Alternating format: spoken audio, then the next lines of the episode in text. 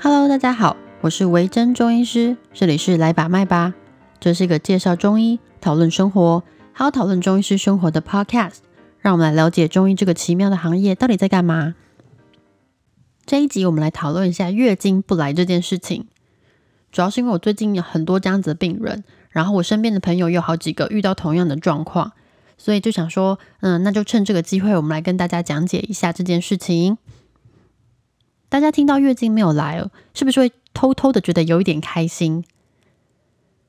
主要是因为啊，月经来这件事情实在是太麻烦了。假如说你下个礼拜要去游泳，或是潜水、爬山，去做什么户外活动，但是月经来了，行动就会变得很不方便。不管去玩什么都没有办法很尽兴。假设你是一个月经来后不舒服的人，不管是经痛啦，或者是呃，腰酸，那有些人还会特别的累，体力变得很差，头晕头痛，甚至拉肚子等等。只要有这种的状况，那你整个月经周期都会有点不舒服。所以大家听到哦，月经没有来，那我就不需要这么不舒服的时候，心中都会有点小窃喜啦。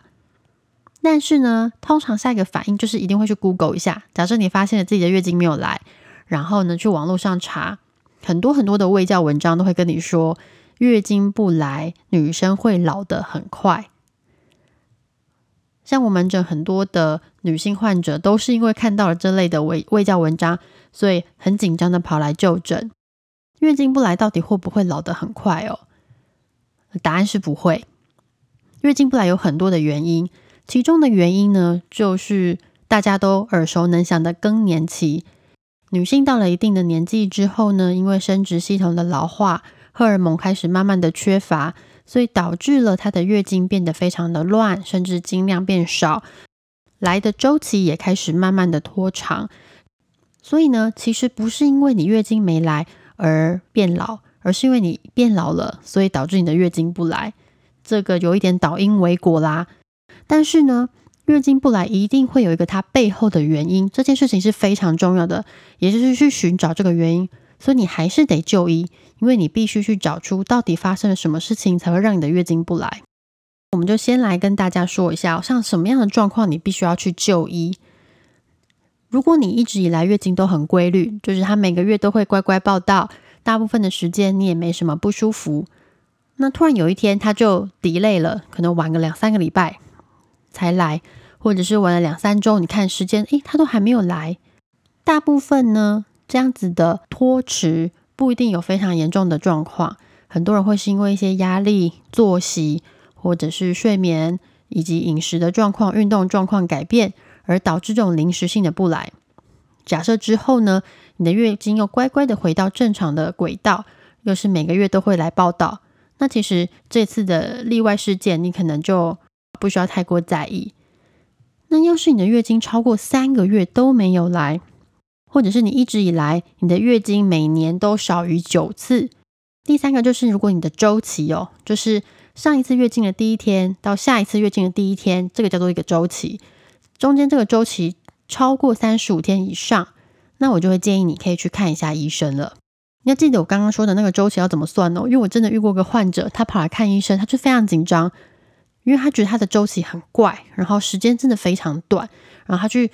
找网络上的资料，发现哦，这看起来有点不太对劲。这样，但是呢，他算的方法就是，他会算前一次月经来的最后一天到下一次月经来的第一天的时间，这样是不对的。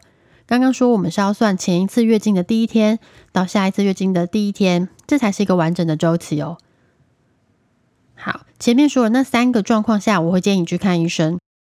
那有很多事情其实会影响到你的月经周期啦。包含前面说的一些压力呀，一些睡眠的状况，比较常见的是一些荷尔蒙的问题，还有一个就是多囊性卵巢。在很久很久以前的节目，我好像有介绍过多囊性卵巢这类的病人呢，也很常以月经不规则或者是月经久久才来一次作为表现。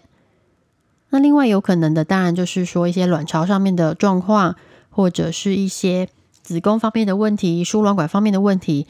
也有可能造成你的月经久久不来。那这些问题呢，多半可以透过一些抽血检查，或者是一些影像学的检查，比如说扫超音波啊，去判断你有没有哪一个器官或是哪一个荷尔蒙发生了一些状况需要做调整。不过在这一切发生之前，第一件事情，你去看门诊的时候，我们都会先确认你有没有怀孕。对，因为怀孕月经也会不来。如果你有怀孕的可能的话，你可以在家里先用验孕试纸试试看。因为中医诊所很少备验验孕试纸，我们都会建议患者自己去买。在问诊的时候，我大概就会一边把脉一边问说：“哎呀，有没有怀孕的可能呢？”这样，每次病人发现我这样问的时候，他们都吓得要死。尤其是我一边把脉一边问，他们都想说：“医生，你是不是又摸到了什么？”并没有，并没有。在怀孕的初期，把脉其实没有这么准啦，还是去用个验孕试纸就好啦。大家不用太紧张。我这样问的话，就真的只是个问题而已。那接下来呢，就是说，我们还是会去问问看你的。最近有没有什么新的压力？比如说换工作、换学校、考试？那你最近睡得怎么样？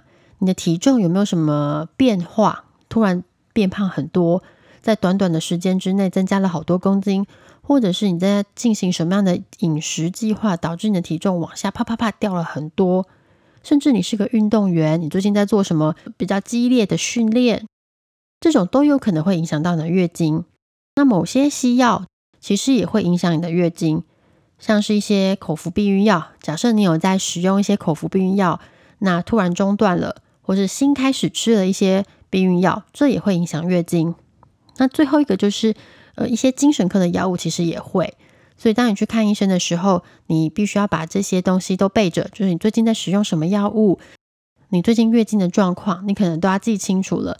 你的门诊医师随时都会问你哦。那前面一开始说的嘛。更年期它其实也会造成月经不来。那更年期当然会有一些更明显的特征啊，像是它可能会热潮红啊、阴道干涩啊、睡不好啊、情绪起伏很大啊，甚至性欲变得比较不好啊，这种这类的状况呢，也是我们需要考量的。那回到中医来说，中医其实是会用辩证的方式去把病人分成某几个大项，再依照这些特征去做治疗。中医以前就是没有什么影像学检查，也没有什么抽血检查嘛，所以我们的前辈呢会去观察某一些病人，他其实会出现共同的特征或者是共同的症状。那这一类病人，他们就会帮他取一个名字，然后这群病人呢都会使用特定的方式去治疗。像中医呢，我们就会分成几个大类，呃，多半就是血虚，或者是宫寒，或者是痰湿壅滞包宫。大概是这类的状况啦，其实都有一定的特征。怎么样去判断呢？你可以去问问看你的中医师。大概就是这样。所以呢，我会建议所有的女性听众啊，其实你们应该要好好的记清楚自己的月经来的时间。有些人是因为很规则啦，他就觉得哦，反正每个月都是这样的状态，那我就不想记了。但第二种极端我有遇过，就是他说我的月经就是很乱，乱到我根本不想记它。哎，其实越乱你就越要记。哎，有的时候那个乱呢，它是乱中有序，我们还是可以找出一个规则。教科书上面的月经时间大概就是二十八天，但其实二十五到三十五天这个周期我们都是可以接受的。那月经来一次呢，大概是五到七天左右就会干净。一次女性的月经来流的经血量大概是八十 CC 上下，这个是书上说的。那你真的要实际去测量，其实是不太容易的啦。毕竟它都会在卫生棉上面，或者是你的呃棉条上面嘛。如果你是用卫生棉的话，其实你大概可以用你每一次月经来会更换几块卫生棉的那个频率，以及经血在卫生棉上的面积大小去做一个评估。那你也可以把它稍微记起来，跟你的医师说，它可以比较容易掌握你经血的流量。那月经来的时候会出现一些种种的不舒服，或者是你月经来之前就开始出现的不舒服，这些其实也要做一些详实的记录。在门诊的时候，如果可以跟你的医师说明这些事情，会对诊断啊、治疗都有很大的帮助哦。现在有很多手机的 APP，其实都非常方便，你们可以去搜索一下，有很多都是免费的。那你就可以把你的月经的状况都记在上面，任何的问题呢，我都会建议你尽快就医啦。什么月经两三个月不来，然后或者是你突然发生一些不一样的不舒服，以前从来没有这么经痛过，这次突然超级经痛等等的状况，都可以去找你的西医或是找你的中医去看看你到底发生了什么事情，也不需要太过惊慌。有些人就很惊慌，然后赶快上网查。你通常上网去查，跳出来都是一些非常严重的重症。文章分享大概就是这样，重症的话比较好发挥哦，不是啊，就是说重症的话看起来会比较醒目。那个标题，那比较好的做法其实是赶快去找你信任的中医或是西医去做一些检查或者是一些治疗，解决这个问题。这样子，好啦，那差不多了，这一集大概就到这边。